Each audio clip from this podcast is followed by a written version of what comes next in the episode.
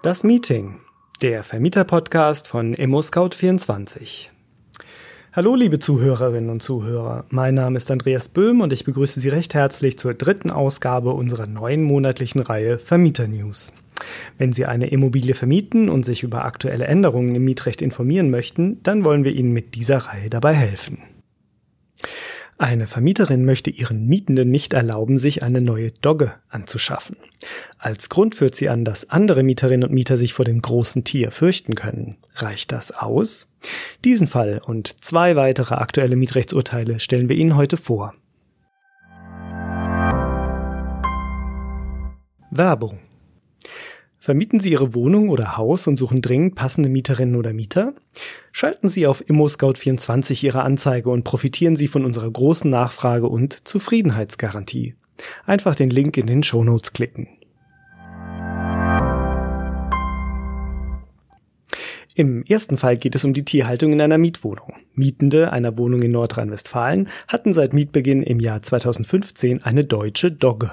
Als das Tier verstarb, schafften sie sich eine neue Dogge an. Ihr Mietvertrag sah vor, dass die Haltung von großen Hunden von der Vermieterin genehmigt werden muss. Sie forderten also ihre Vermieterin auf, der Haltung des Hundes zuzustimmen. Zur großen Verwunderung verweigerte die Vermieterin diesmal ihre Zustimmung. Es könne sein, dass sich die anderen Mieterinnen und Mieter wegen der Größe des Hundes eingeschüchtert fühlten. Die Hundebesitzer klagten vor dem Amtsgericht Paderborn.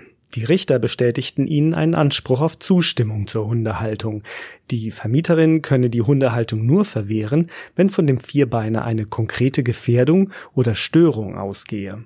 Das war aber nicht der Fall. Eine eventuelle Angst anderer Mieterinnen und Mieter dürfe nicht zur Ablehnung führen. Kommen wir zum nächsten Urteil. Der Bundesgerichtshof hat jetzt in zwei Verfahren entschieden, in denen Mieter einer unrenoviert überlassenen Wohnung von ihrer Vermieterin Schönheitsreparaturen verlangten. Beide Fälle hatten schon mehrere gerichtliche Instanzen durchlaufen und warteten nun auf eine Entscheidung des BGH. Es geht um auszuführende Schönheitsreparaturen in unrenoviert übergebenen Wohnungen. Mit den Jahren verschlechterte sich der Zustand der jeweiligen Wohnungsdekoration dermaßen, dass ein frischer Anstrich oder eine neue Tapete unausweichlich wurden. Die Mieter wendeten sich an die jeweilige Vermieterin, trafen allerdings auf kein Verständnis für ihre Wünsche.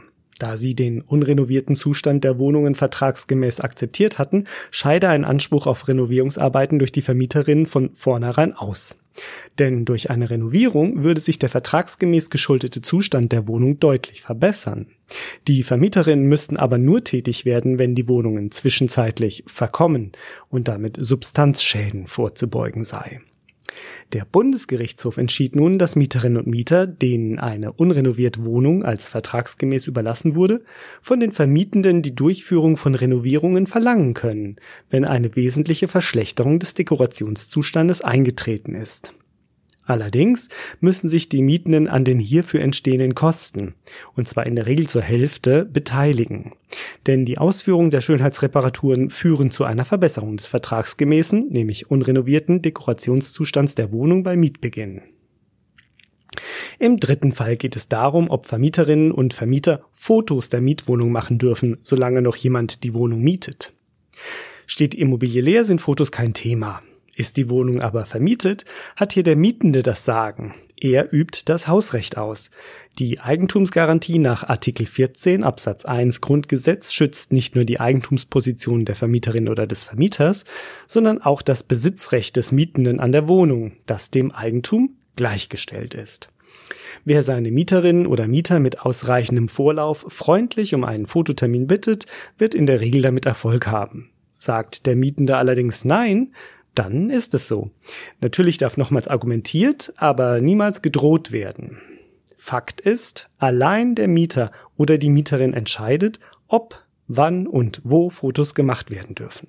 Verstöße dagegen verletzen sowohl die Rechte des Mietenden als auch dessen allgemeines Persönlichkeitsrecht aus Artikel 2 Grundgesetz. Ein Recht, Fotos zu machen, haben Vermieterinnen und Vermieter nur, wenn Schäden dokumentiert werden müssen. Und damit sind wir am Ende der ImmoScout24 Vermieter News im August. Die ausführlichen Fälle finden Sie auch in den Show Notes. Haben Sie Fragen an uns, Lob, Anregungen oder Kritik, dann freuen wir uns über eine E-Mail an podcast@scout24.com und wenn Ihnen unser Beitrag gefällt, dann abonnieren Sie unseren Kanal. Vielen Dank für Ihr Interesse und bis zum nächsten Mal.